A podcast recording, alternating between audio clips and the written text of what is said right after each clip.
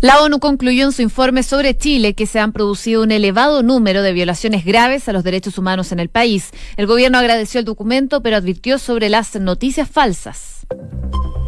¿Cómo están? Muy buenas tardes. Una en punto. Comenzamos esta revisión de las principales informaciones de este día viernes 11 de diciembre. No te cases ni te embarques, dicen algunos. Eso dice, pero mira, yo hoy día pregunté en la mañana. yo he escuchado siempre una gran discusión entre el martes y el viernes 13. Eso, yo pregunté hoy día en la mañana. Hoy día es viernes 13, no te cases ni te embarques. Y me dijeron, no, acá en Chile es martes 13. Y dije, ah, bueno, me quedo martes 13 algunos me decían que es por la película. Entonces. No sé. Bueno, pero si usted es supersticioso no Da lo mismo, es viernes igual, es eh, ya la puerta de entrada al fin de semana y eso es lo más importante, creo yo, a mi humilde juicio. Así es, y considerando eso, podríamos revisar el pronóstico del tiempo. importante, porque está nubes en el horizonte aquí en Santiago, pero olvídese porque el calor está bien, bien presente.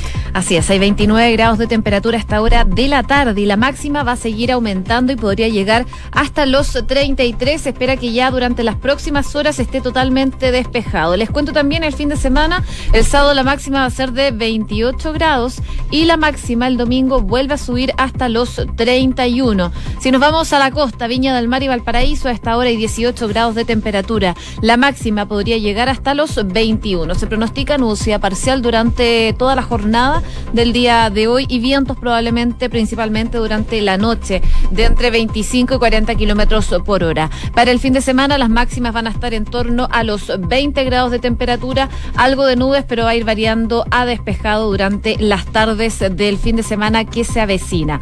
En Concepción, 16 grados de temperatura, la máxima va a llegar hasta los 18. Se espera nubosidad parcial durante toda la jornada del día de hoy. Para el fin de semana las máximas van a estar en torno a los 21 grados de temperatura acompañado de nubosidad parcial. Y por último, contarles en Puerto Montt hay 17 grados de temperatura, la máxima podría aumentar un grado más hasta los 18. Se espera que esté totalmente cubierto durante toda la jornada con lluvia débil y viento de entre 25 y 40 kilómetros por hora. Las precipitaciones débiles continúan para el fin de semana y las máximas van a estar en torno a los 17 grados de temperatura. Revisamos las calles de Santiago, como siempre, la UST, el Ministerio de Transporte, nos cuenta que hay eh, congestión alta en Américo Esposo Sur, al poniente entre las industrias y Carlos Dávila por accidente en desarrollo. También eh, un choque de dos vehículos en Américo Esposo Sur, a la altura de las industrias, es lo mismo que estoy contando acá. Y eh, hablaba hace algunas horas de un vehículo detenido en General Velázquez al sur, el sector de Puerto Mono, ocupando pista derecha, pero esto ya hace un par de horas, así que debería estar regularizado. No grandes temas, Obviamente vamos a estar durante la tarde viendo lo que pasa con el flujo vehicular. Recordemos que los viernes es un día donde eh, se aglomera harta gente ahí en Plaza Baquedano y ese puede también tener un efecto en las calles eh, que circunvalan este céntrico punto de la capital. Oye, atención, en Viña del Mar y Valparaíso hay muchas informaciones respecto al tránsito, principalmente una en la ruta 68 y en Las Palmas que se mantienen habilitadas en ambos sentidos. Para los conductores que transiten por estas vías, les recomendamos hacerlo con precaución, sobre todo por el hume. Humo, digo, y la baja visibilidad en algunos puntos, como también por el personal de emergencia. Recordemos que hay incendios forestales que se están generando en Valparaíso y en Viña del Mar para que tengan precaución. Se está trabajando para poder controlarlos, pero se han generado puntos de congestión. Además, destacar la unidad, la unidad operativa de control de tránsito de Viña del Mar dice que hay congestión alta en Avenida Jorge Montt, desde Las Salinas hasta eh, Estación de Operaciones en dirección al centro de la comuna.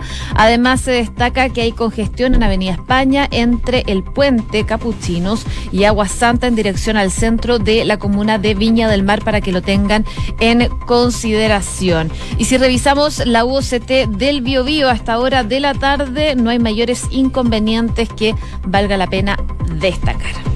Una de la tarde con tres minutos vamos a revisar las informaciones en los titulares. El informe de la alta comisionada de Derechos Humanos concluyó que a partir del 18 de octubre se han producido un elevado número de violaciones graves a los derechos humanos. El informe además advierte que estas violaciones incluyen el uso excesivo e innecesario de la fuerza, que resultaron en la privación arbitraria de la vida y en lesiones, la tortura y malos tratos, la violencia sexual y las detenciones arbitrarias. El Servicio Médico Legal está preparando perfiles genéticos para identificar a las víctimas del Hércules C-130. La parte de las familias de los 38 pasajeros y tripulantes han sido contactadas para que puedan someterse a tomas de ADN y hacer el cruce con los restos humanos que han sido encontrados. La Fiscalía allanó las dependencias del gobierno en el marco de la investigación por una presunta red de corrupción en el Ministerio de Vivienda y Urbanismo. La investigación liderada por el fiscal de alta complejidad Centro Norte, Francisco Ledesma, apunta al pago de coimas en licitaciones de proyectos informáticos a funcionarios de distintos servicios públicos. Hasta el momento habrían cinco detenidos. La ministra Carolina Schmidt dijo esperar que sean capaces de alcanzar un acuerdo antes del domingo en el marco del cierre de la COP25. La titular de Medio Ambiente, que preside la cumbre en Madrid, señaló que sería una gran desilusión para todos los países que no se generara consenso. En este momento el nudo está en un artículo relacionado a los mercados de carbono.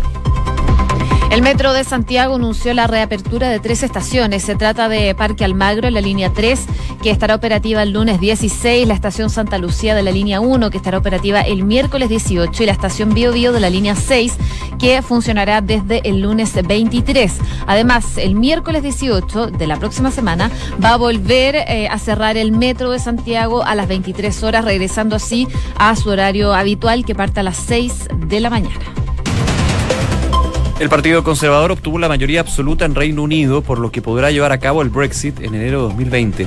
Con casi todas las inscripciones escrutadas, el partido liderado por Boris Johnson logra 364 escaños, mientras que el Partido Laborista, con Jeremy Corbyn, obtuvo 203. El primer ministro celebró el nuevo mandato fuerte para hacer efectiva la salida de la Unión Europea, mientras que el laborista Corbyn anunció que no va a liderar el partido en unas próximas elecciones. El Comité Judicial de la Cámara de Representantes de Estados Unidos aprobó los artículos del juicio político en contra de Donald Trump.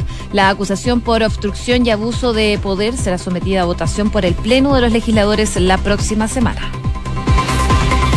El presidente de Estados Unidos, Donald Trump, desmintió hoy el reporte del diario Wall Street Journal, que había afirmado que su gobierno ofreció frenar el alza de aranceles a productos chinos por 160 mil millones de dólares y que entra en vigencia este domingo mientras se avanza en sellar el acuerdo comercial en una primera fase. Trump dijo en su cuenta de Twitter que la publicación debería mejorar sus fuentes. Los equipos de rescate de Nueva Zelanda recuperaron los cuerpos de seis víctimas de la erupción del volcán Wakari. El número de muertos por el desastre de la isla subió a 14, mientras que dos personas permanecen desaparecidas y 17 están hospitalizadas. Unión Española no se presentará en Copa Chile y recurrirá al Tribunal de Arbitraje Deportivo por el cupo a la Copa Libertadores, este cupo el Chile 4. Así lo anunció este jueves el gerente del club, Luis Baquedano. De no presentarse el equipo hispano, se podría arriesgar a una multa de 14 millones de pesos que fue determinada por el directorio de la ANFP. Y la Roja Femenina alcanzó su mejor ubicación en el ranking FIFA. Pese a no haber jugado, el elenco nacional escaló un puesto y alcanzó el podio número 36. Por su parte, el ranking es encabezado por Estados Unidos, Alemania y Holanda. Una de la tarde con siete minutos, eh, vamos a las informaciones, nos centramos en lo que ha sido este nuevo informe eh, que acusa violaciones graves a los derechos humanos en Chile desde el 18 de octubre a la fecha. Estamos hablando de la Oficina de la Alta Comisionada para los Derechos Humanos de la ONU, de ahí titular, titular de la expresidenta Michelle Bachelet, que estuvo en Chile, se había esperado también que se entregara este informe y se suma a otros que ya han sido publicados y entregados también al gobierno, por ejemplo el de Amnistía Internacional, el de Human Rights Watch, se suma ahora el de la ONU, eh, faltaría entonces el de la Comisión Interamericana de Derechos Humanos por parte de la Organización de Estados Americanos. Son 35 páginas donde eh, se evidencia, hay un duro análisis de hecho con respecto a reiteradas violaciones a los derechos humanos que van por el lado de incumplimiento de protocolos, uso excesivo de la fuerza, denuncias de malos tratos, algunos de los aspectos que acusa este documento que fue entregado hace dos días al gobierno. Por eso, durante estas jornadas, un rato estuvo en eh, pauta de prensa la subsecretaria de Derechos Humanos, Lorena Recabarren, entregando eh, la respuesta del gobierno de Sebastián Piñera con respecto a este nuevo informe que acusa graves violaciones a los derechos humanos en nuestro país. Chile es una república democrática, con plena separación de poderes y un Estado de Derecho que garantiza el funcionamiento de las instituciones públicas y autónomas para proteger a la ciudadanía en el ejercicio de sus libertades y derechos fundamentales. Junto con recibir el informe de la Oficina del Alto Comisionado de Naciones Unidas para los Derechos Humanos y tomar debida nota de aquel, el Gobierno ha estimado relevante haber hecho las precisiones respecto de aspectos que no compartimos de este informe que también son explicadas con mayor detalle en el comunicado de prensa escrito que fue publicado eh, hace pocos momentos en esta mañana. Hay entonces las declaraciones de la subsecretaria de Derechos Humanos, Lorena Recabarren, respecto a este informe que emana el día de hoy la ONU y que eh, en general presenta un total de 21 recomendaciones al Estado chileno tras eh, la erupción de esta crisis social el pasado 18 de octubre en adelante. Y en parte de las recomendaciones, eh, por ejemplo, indica que Chile debe asegurar que las personas puedan durante las manifestaciones ejercer sus derechos de reunión pacífica y poder expresarse. También indican un punto de que se debe poner fin de inmediato al uso indiscriminado de las escopetas antidisturbios. Y en otros puntos también destaca, por ejemplo, que deben tomarse medidas inmediatas para prevenir heridas causadas por cartuchos de gas lacrimógenos. En cuanto a carabineros, por ejemplo, parte de las recomendaciones que hace la ONU respecto al trabajo que han hecho en terreno es eh, incluir cinco puntos de recomendación a medidas a adoptar. En el primer lugar, señalan que se debe asegurar la supervisión civil y el monitoreo independiente de sus actividades, eh, garantizar que se utilice una identificación adecuada en todas sus actividades. Recordemos que en algún momento se causó polémica por la identificación que tenía carabineros que usaban nombres que claramente no eran los de ellos para que no se les pudiera identificar. Con esto también entonces hace referencia al informe de la ONU. Y también eh, llama a fortalecer los sistemas de registros de detención a fin de poder garantizar que la información sea recopilada de forma íntegra, oportuna y de forma desglosada. Son parte entonces de las recomendaciones que también un punto que se me estaba quedando en el tintero es que eh, se pide a carabineros que le dé una capacitación de vanguardia a fuerzas especiales, sobre todo en cuanto al uso de medios no violentos y en cuanto a tácticas de reducción de hostilidades. Es parte también de las recomendaciones que hace la ONU respecto de eh, no solo el actuar de carabineros, sino que también cómo se ha actuado en general a nivel de países, de Estado, respecto a esta crisis social. De hecho, varios puntos las Naciones Unidas en este informe de la alta comisionada para los derechos humanos apunta, por ejemplo, a que no hay una división eficaz de los agentes de seguridad del Estado con respecto a los manifestantes pacíficos y los violentistas. Que no sé, una situación súper complicada, pero efectivamente que está dentro de los protocolos poder identificar y poder usar una fuerza proporcional a uno y otro caso. Y obviamente a los manifestantes pacíficos solamente la dispersión cuando se dé algún tipo de riesgo para ellos o para los que están en el mismo lugar. Esos son uno de los puntos. Eh, escuchábamos a la subsecretaria de Derechos Humanos. Eh, se no se habla de valorar, pero sí se reconoce, se agradece este informe de las Naciones Unidas. Ahí hago una diferencia con respecto a lo que sucedió con Human Rights Watch, pero eh, que, en realidad es un tema de concepto, finalmente igual se termina valorando. Pero con Amnistía Internacional. y claro, el de Amnistía Internacional. que el de Amnistía Internacional fue solamente críticas por parte del gobierno. El de Human Rights Watch fue más bien a valorar y acoger. Aquí se valora entre comillas, pero se piden precisiones y específicamente en las fuentes de información. Varios puntos, pero por ejemplo, eh, en la respuesta que entregó el gobierno de Chile a este informe de la ONU, uno tiene relación a la afirmación que tiene el informe con respecto a 26 muertes ocurridas en el contexto de las protestas. Dice el gobierno que cuatro podrían hasta el minuto atribuirse a agentes del Estado hablando en concepto de violación a los derechos humanos. Los demás casos corresponden a fallecimientos atribuibles a otras causas, la mayoría de los cuales, dice, ocurrieron en el contexto de saqueos e incendio y no tienen relación con alguna de las manifestaciones pacíficas, todas las que están siendo investigadas por el Ministerio Público. De hecho, es crítica el es crítico el gobierno en términos de que señala de que en términos de cifras, de informaciones, de fuentes, aún hay procesos judiciales, sumarios por parte de carabineros que están en curso. Así que acusa al alguna manera que falta esa precisión, el haber consultado con también las investigaciones que aún siguen por parte en un lado del Ministerio Público y también de carabineros en este caso. Claro, también se critica el uso del término ejecuciones extrajudiciales. Lo que dice el gobierno es que no corresponde utilizar esta figura en un país donde funciona eh, plenamente el Estado de Derecho, como la escuchábamos hace pocos minutos en el audio a la subsecretaria eh, de Derechos Humanos, Lorena Recabarren. Pero ¿sabes quién habló también?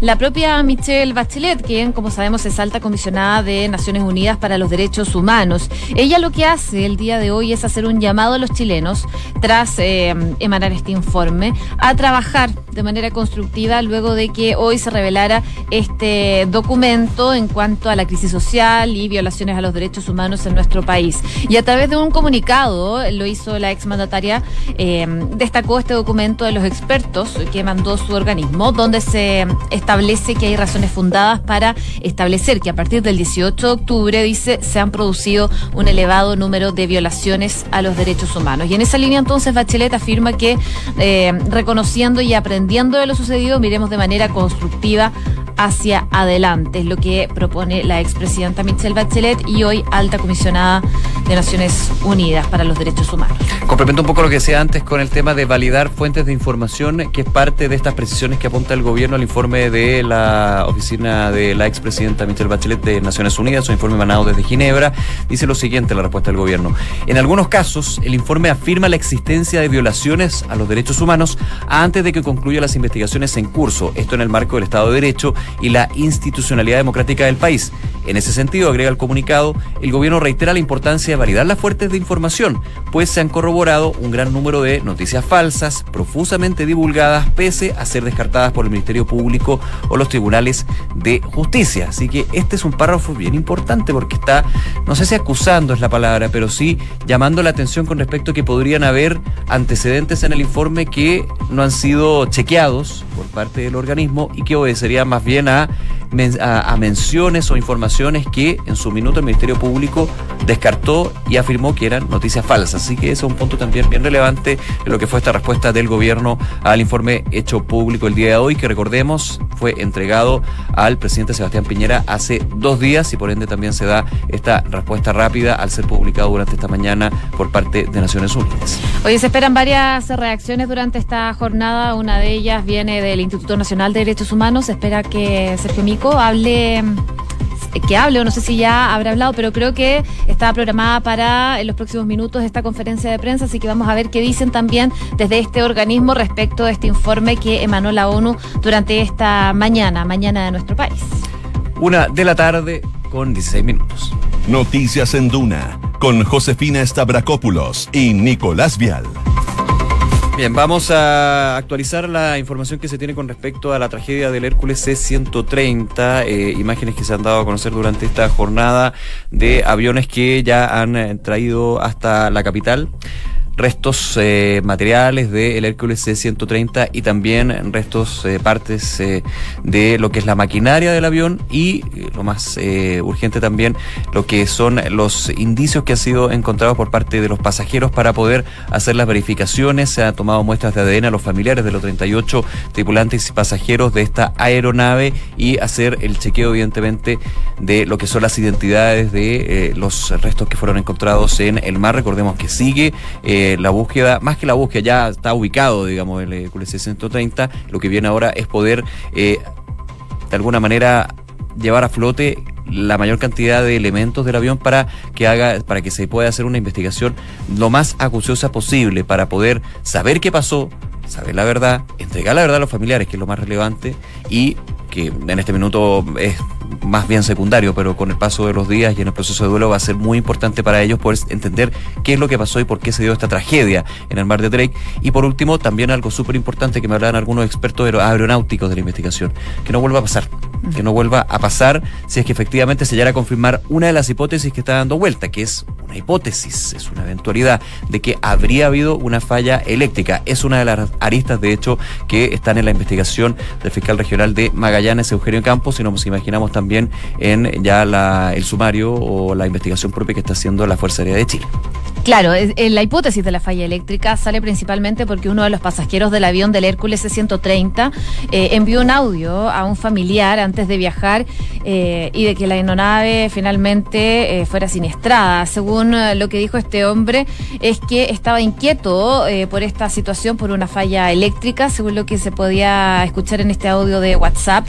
Dice que una falla eléctrica, aunque el itinerario se debía mantener hasta aterrizar en el continente blanco, según detalló algunos medios que tuvieron tuvieron acceso a este audio. Él ya se esperaba en Punta Arenas y esperaba abordar este avión para llegar a la base Frey Montalva y por esto también sale esta hipótesis. Ayer le preguntaban en conferencia de prensa al general de, de la FACH sobre esta posibilidad. Él dijo que no había escuchado el audio de WhatsApp, pero que ya se le había hecho entrega a la fiscalía, que lo iban a investigar y también se iba a investigar en el sumario interno que está llevando eh, la Fuerza Aérea. Se confirma la existencia de ese audio, que es una prueba importante para la investigación que se da por parte de la Fuerza Aérea y también de la Fiscalía Regional. Ah, y déjame corregir algo que, dije mal, eh, que los restos del el avión y también de los pasajeros eh, llegaron a Santiago, no, llegaron a Punta, Arenas, a Punta Arenas. Así que ahí me, perdón la equivocación. evidentemente también en considerar la distancia que tiene Punta Arenas desde el punto donde fue encontrado el Hércules C-130 y por eso el trabajo se va a estar canalizando en Punta Arenas. Se le preguntó en algún minuto al intendente de Magallanes, José Fernández, si el servicio médico legal de la zona estaba capacitado para llevar a cabo las pesquisas. Dijo que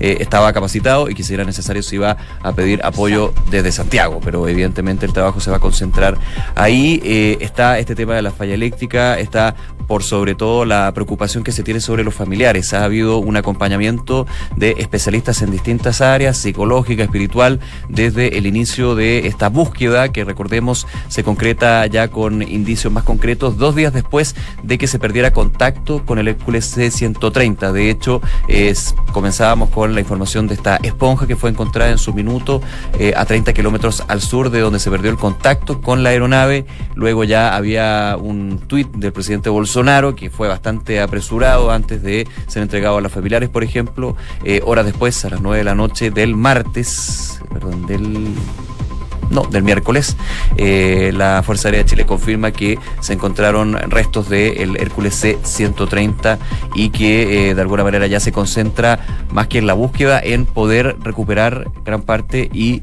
ojalá evidentemente los cuerpos de las 38 víctimas de esta tragedia aérea. Una de la tarde con 21 minutos. Escuchas Noticias en Duna con Josefina Stavrakopoulos y Nicolás Vial.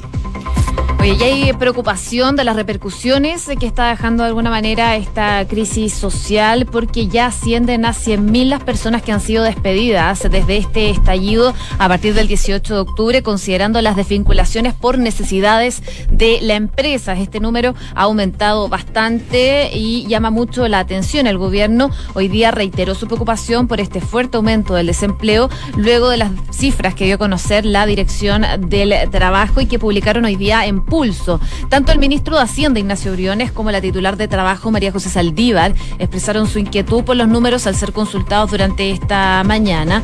Eh, por ejemplo, el ministro Briones eh, respondió que eh, les preocupa, eso es lo que motivó su plan fiscal, ir en, la protección y en ayuda a la gente que va a perder el empleo producto de esta situación. Sabemos que eso va a ocurrir, el Banco Central también ha dado señales y estimaciones en esa dirección. Es nuestra preocupación, dijo, principal es la justificación y última y fundamental del plan que nos eh, que hemos lanzado el último tiempo. Evitar entonces que se sigan perdiendo empleos porque ya ascienden a 100.000 las personas que han sido despedidas durante los últimos meses, eh, considerando estas desvinculaciones por necesidades de la empresa. Un punto súper eh, clave, de hecho hay mucha preocupación por lo que puede pasar en los próximos meses, considerando que ya el concepto de necesidades de la empresa llega a este punto, a 100.000 personas que han perdido su trabajo y que evidentemente la gran preocupación luego es si van a poder conseguir un nuevo puesto de trabajo. Y eso evidentemente eh, va a ser bien difícil con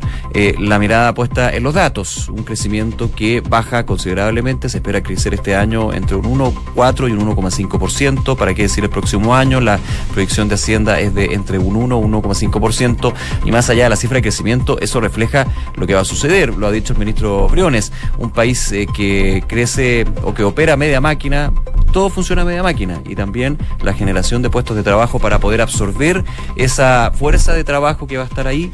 Eh, son familias, más allá del número de 100.000, son familias que evidentemente van a tener una situación bien complicada. Hay medidas por parte del gobierno, hay también medidas que se están eh, eh, implantando dentro de eh, la agenda económica y proempleo que presentó la semana pasada. Incluso las municipalidades también están abriendo como puestos de trabajo que son que son puestos de, pero que, son puestos de, puestos de trabajo de emergencia, y obviamente no son puestos definitivos, estables y eso evidentemente puede generar un grado de incertidumbre incertidumbre muy, muy, muy, muy complejo. Así que eh, se está trabajando, pero evidentemente los números pueden eh, sonar muy, muy potentes, muy fuertes y desgraciadamente eso se va a seguir reiterando en los próximos meses. Una con 23. Escuchas Noticias en Duna con Josefina Stavrakopoulos y Nicolás Vial. Oye, ¿sabes cuántos meses llevamos de guerra comercial?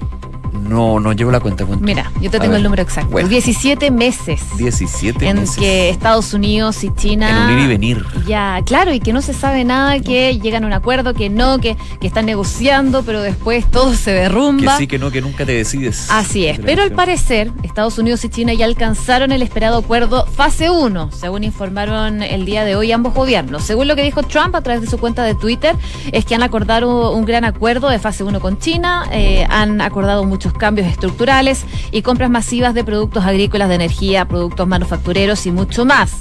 El mandatario precisó que a cambio su gobierno decidió dejar sin efecto el alza de los aranceles a productos chinos valorados por 160 mil millones de dólares que entrarían en vigencia este domingo. Pero por supuesto, esta noticia que alentó sobre todo en la mañana a los mercados no estuvo exenta de polémica. Claro, porque el mismo Trump a través de Twitter eh, dijo que el Wall Street Journal tenía que eh, tener fuentes más finedignas, mejores fuentes, hablaba de fake news con respecto a este acuerdo en que Estados Unidos habría ofrecido frenar el alza de los aranceles.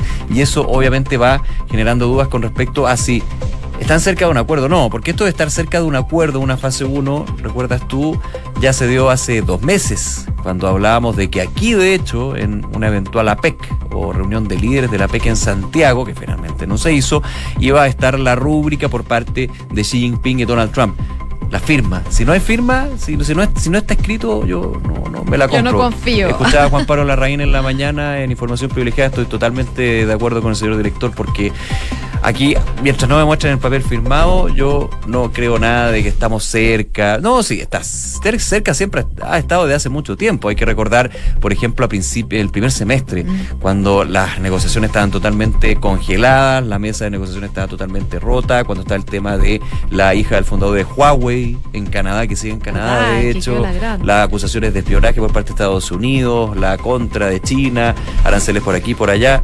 Vuelvo a las palabras de Juan Pablo Larraín. Mientras no haya nada firmado, yo me quedo tranquilito. Pero eso, independiente de la broma, digamos, tiene un efecto y tiene efecto en los mercados que subieron el día de hoy en Estados Unidos, en Europa también por el tema del Brexit, evidentemente. había Y acá interno. también. Y aquí también con De hecho, un dólar el que ha dólar. Claro, que ahora nosotros estamos buscando que el dólar baje. Baje, estaba en 700. 60 y tanto. 68, algo así escuché lo último, eh, que tiene que ver mucho también con la intervención que está haciendo el Banco Central diariamente, pero el precio del cobre también se fue arriba gracias al, break, al Brexit, perdón, a la- al triunfo de eh, Boris Johnson. Que es casi un Unido. Brexit, porque casi un Brexit asegurado, porque era lo que era su su eslogan de campaña. Van de la mano, pero también el tema de guerra comercial está ahí todavía presente y estábamos hablando antes de la situación de Chile, con su situación interna, con eh, lo que son los efectos de la, la- la violencia, los saqueos eh, en términos económicos y claramente si se llega a un acuerdo de la guerra comercial de Estados Unidos puede ser un aliciente, una buena noticia para la situación que vamos a vivir los próximos meses porque por lo menos por el lado del cobre te empieza a ayudar, en términos, los términos de intercambio comercial también, la tranquilidad a nivel de los mercados mundiales, sería una buena ayuda para este recóndito rincón del planeta. Una de la tarde con 27 minutos, vamos a revisar las principales informaciones en los titulares. El informe de la alta comisionada de Derechos Humanos concluyó que a partir del 18 de octubre se han producido un elevado número de violaciones graves a los derechos humanos. El informe además advierte que estas violaciones incluyen un uso excesivo e innecesario de la fuerza. El Ministerio Público allanó las dependencias del gobierno en el marco de la investigación por una presunta red de corrupción en el Ministerio de Vivienda y Urbanismo. La investigación, liderada por el fiscal de alta complejidad Centro Norte, Francisco Ledesma, apunta al eventual pago de coimas en licitaciones de proyectos informáticos a funcionarios de distintos servicios públicos. Hasta el momento habría cinco detenidos.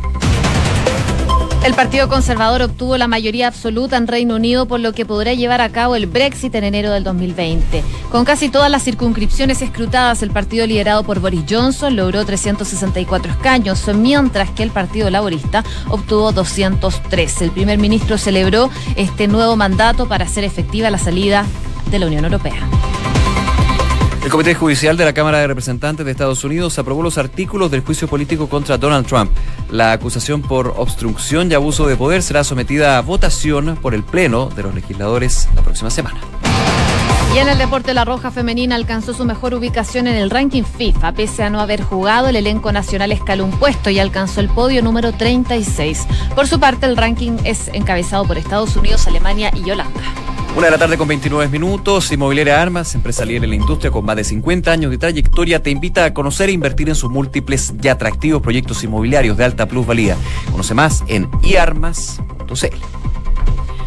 El e-commerce está creciendo a pasos agigantados y Bodega San Francisco lo sabe muy bien, respaldando la gestión logística con las tarifas más convenientes del mercado. El arriendo de bodegas es tu mejor decisión. Conoce más en www.bsf.cl. Banco Vice nuevamente fue reconocido con el primer lugar del Premio Nacional de Satisfacción de Clientes Pro Calidad en el sector bancos medios y también fue elegido mejor de los mejores de la categoría contractual versión 2019. Porque su motivación permanente es la satisfacción de sus clientes, Banco Vice simple para ti. Y Credicor Capital pone a tu disposición un equipo de especialistas que te asesoran para hacer crecer, preservar y gestionar tu patrimonio. Son parte del grupo financiero Credicor con más de un siglo de trayectoria en Latinoamérica y más de 30 años en Chile. Credicor Capital, excelencia en inversiones. Nos vamos, en minutos viene una nueva edición de Información Privilegiada y luego la tercera PM. Que estén muy bien, que tengan un excelente fin de semana. Muy buenas tardes.